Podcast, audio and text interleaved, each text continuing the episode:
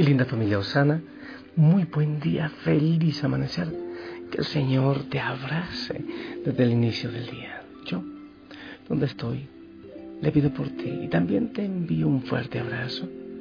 Nunca olvides que estás unido a una enorme cadena de oración, miles de personas que oran también por ti, por tu vida, por lo que harás en este día. Te invito a darle la gloria al Señor que bendiga todo tu ser. Qué bueno que continúes con tu tono de presencia en el celular, recordando siempre orar, constantemente orar. Si puedes orar permanentemente con el centenario, en fin, que dedicas algo todo el tiempo al Señor, sería hermoso, ¿verdad? Mi linda familia, quiero compartirte la palabra del Señor para este día. Escucha del Evangelio según San Marcos capítulo 3 del 1 al 6. En aquel tiempo Jesús entró en la sinagoga donde había un hombre que tenía tullida una mano. Los fariseos estaban espiando a Jesús para ver si curaba en sábado y poderlo acusar. Jesús le dijo al tullido, levántate y ponte allí en medio. Después le preguntó, ¿qué es lo que está permitido hacer en sábado? ¿El bien o el mal? ¿Se le puede salvar la vida a un hombre en sábado o hay que dejarlo morir? Ellos se quedaron callados. Entonces mirándolos con ira y con tristeza, porque no querían entender, le dijo al hombre, extiende su mano, extiende tu mano. La extendió y su mano quedó sana.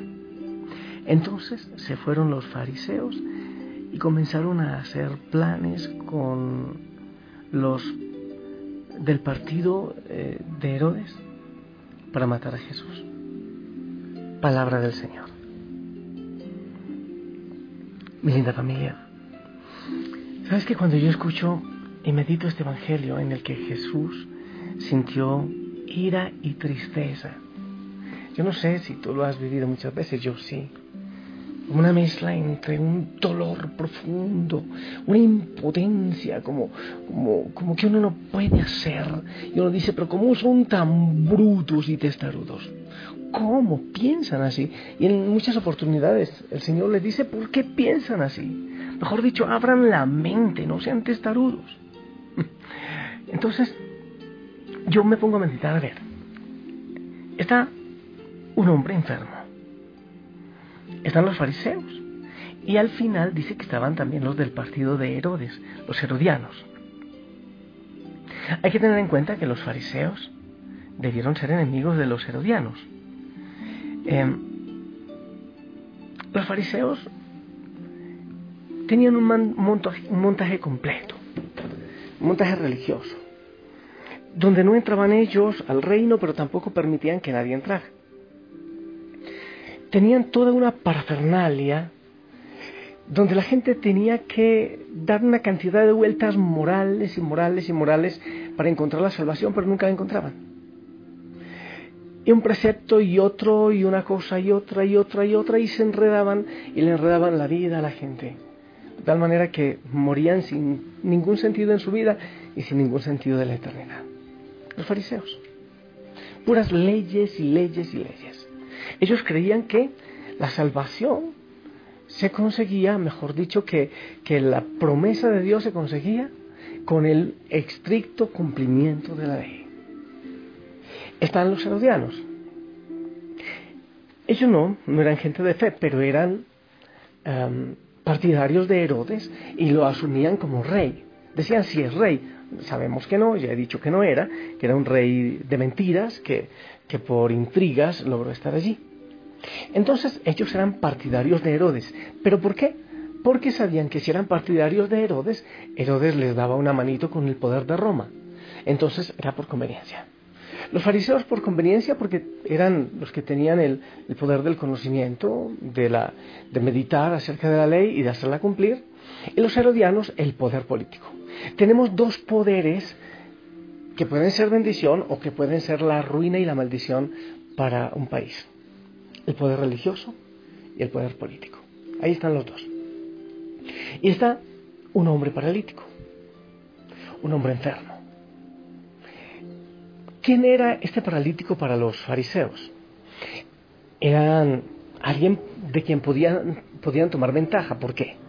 Porque ellos decían, mira, y lo podían mostrar en la sinagoga, mira, este desgraciado es un pecador o sus antepasados fueron pecadores.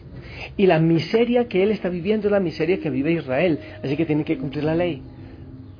Hasta que no se acabe con, con lo que ellos no estaban de acuerdo, pues entonces la gente iba a seguir sufriendo lo que este hombre estaba sufriendo. O sea, era un, un ratón de laboratorio, un ratón de experimento, que lo podían mostrar como un trofeo y que les convenía que estuviese así, para que los demás cumplieran cabalmente, rajatabla, la ley y siguieran subordinados por ellos espiritualmente. ¿Quién era este paralítico pobre y enfermo para los herodianos? Nada. No significaba absolutamente nada. Porque era basura, la basura pobre de Israel no significaba nada ni para Herodes, para el poder político, ni para Roma. No significaba nada. ¿Qué es lo que ocurre entonces? Que después los herodianos y los fariseos se unen, que debieron ser enemigos, pero se unen para querer acabar con Jesús. Es que Jesús les está quitando su parte, su pedazo de torta, o al menos está poniendo el riesgo. Porque Jesús, ¿qué es lo que hace? Fariseos y herodianos están quitándole la posibilidad de reino a este hombre. Y Jesús, al contrario, le crea un puente. Él mismo, Cristo mismo, se hace puente para que este hombre conozca de la bendición del Señor. No lo manda a dar todas esas vueltas religiosas y políticas, todas esas parafernalias, todas esas travesías que les mandaban los otros, sino que enseguida el Señor inmediatamente le demostraba el poder de Dios y el amor y la misericordia de Dios y le da la sanidad, y no solo la sanidad, sino que le da la salvación. Eso no le conviene a los otros, porque entonces obviamente la gente pobre, adolorida y sufrida del pueblo, iban a conocer el rostro de Dios que los otros le habían ocultado. Por eso se unen los enemigos para matarlo. Y eso ha ocurrido en muchas partes. Porque el mensaje del Señor, yo lo he insistido en estos días, es sal en la herida para muchos que tienen poder, o religioso o político. Es que es muy difícil hablar de un Dios cercano. No te olvides que cuando Cristo murió en la cruz se rompió el velo, ese velo que dividía al ser humano de su Padre, del Dios eterno con la muerte de Cristo, ese velo se rompe. Quiere decir que nosotros podemos contemplar la grandeza, el amor y la misericordia de nuestro Creador, de nuestro Dios y Señor. ¿Qué te parece? ¿Qué es entonces lo que debemos aprender? Que Cristo en tu vida y en tu corazón debe quitar, una cantidad de atajos que oprimen tu vida, el atajo del pecado, el atajo de la miseria, e incluso una cantidad de, de caminos larguísimos religiosos que a veces montan muchas iglesias que van naciendo, una cantidad de parafernalias, tristemente también en, en la iglesia nuestra, en la iglesia de Cristo, en la iglesia católica, muchas veces también hay gente que quiere hacerle dar una cantidad de vueltas a los demás y que le impiden conocer el amor, la misericordia y el gozo de vivir con Cristo. En Cristo debemos hacer ese atajo, ya no dar tantas vueltas, ya no vivir esclavizados, sino conocer la misericordia del Señor. ¿Qué es lo que debemos hacer? Decirle, Señor, ven, a ti no te importa tanto el, eh, este camino largo del sábado, de la ley, de la norma. Ven y muéstrame tu misericordia. Muchas veces que celebro la Eucaristía en templos grandes y la gente va por cumplir la norma y a veces a dormir y, a mirar el reloj esperando que ya termine la misa. Yo digo, qué pena, nunca van a conocer el rostro del Señor. No han tenido la oportunidad de conocerla. Sencillamente cumplan una norma, una ley y par de contar, ya nada más les importa. Pero el Señor lo que nos invita es a verle cara a cara, a cortar con tanta travesía de pecado y de sinsentido que hay en nuestra vida. Entonces, ¿qué es lo que yo le pido en esta mañana? Que venga y nos rescate del sinsentido. del sinsentido a este hombre que no le importaba a nadie o que era utilizado. Tantas veces que religiones cosifican, que políticos cosifican al ser humano y significa sencillamente un voto o significa sencillamente una ofrenda un diezmo. Y eso no es, no se trata de cosificar, se trata de mostrar el camino al Padre, el camino del descanso, de, de la eternidad, del gozo y de la plenitud. Me encantaría que la familia Osana primero se quite la máscara, se quite todas esas travesías de su vida y puedan empezar a contemplar la gloria del Señor. El Señor Jesús no mandó a este paralítico a cumplir una cantidad de cosas. Ven sencillamente y lo puso en el centro, indudablemente estaba arriba o lejos en el gallinero de la sinagoga, porque era enfermo. El Señor viene y lo pone en la mitad, en el centro. Y solo en unos segundos derriba la estructura de muerte que tienen los otros. Pero después, como son tercos, porque el reino no lo entiende todo el mundo, van y se reúnen para seguir programando la muerte y ahora la muerte del Hijo de Dios. ¿Quieres vivir a ciegas? ¿O quieres abrir tus ojos a la realidad de Cristo que quiere llevarnos a una experiencia profunda con el Padre? Eso depende de ti. En tu vida también hay muchas estructuras y le damos muchas vueltas al pecado y excusas y nos excusamos nosotros mismos para darle vueltas en el pecado o en la miseria. O cuando vivimos incluso en ambientes de miseria, de pecado, de, de utilitarismo del ser humano, nosotros tantas veces somos alcahuetas y tratamos de justificarlo como los fariseos o como los herodianos, o por religión, o por política, o por conveniencia.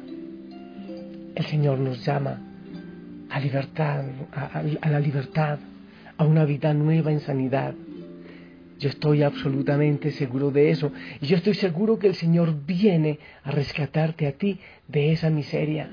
Y yo le digo, Señor, gracias, porque yo también me siento como ese paralítico muchas veces.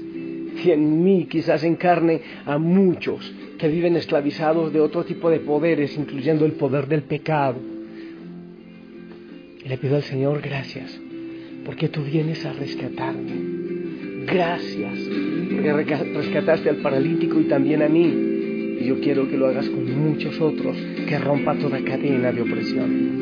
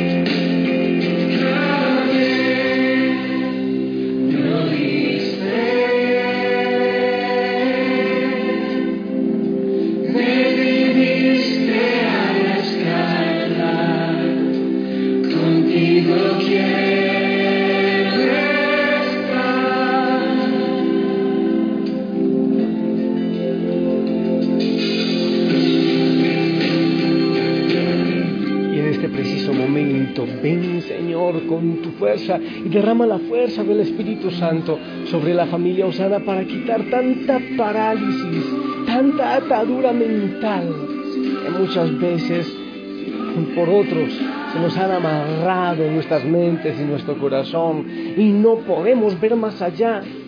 Tanta gente que vive esclava de un sentimiento, porque es que perdí esta relación, porque es que me dejaron, porque me cambiaron y viven atados es que me dejaron sin empleo, es que dijeron de mí, rompe Señor todas esas ataduras y libera y muéstranos tu rostro, muéstranos tu amor y tu misericordia Señor.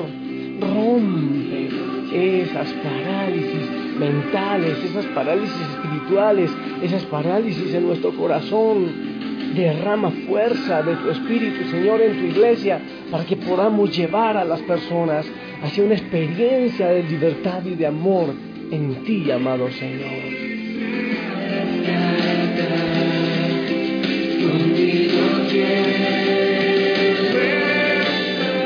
la familia, yo sigo aquí alabando y glorificando al Señor. Y feliz, porque yo sé que Él está rompiendo muchas ataduras. Sí, hay algunos que dicen, cura desgraciado, está abriendo los ojos a los esclavos que teníamos. No soy yo, es Cristo, porque su verdad es siempre verdad. Solo basta que nosotros la aceptemos y la recibamos y Él va a romper cadenas y abrir nuestro corazón y nuestra mente. Yo te bendigo y que el Señor te abrace en el nombre del Padre, del Hijo y del Espíritu Santo. Amén. Espero también tu bendición.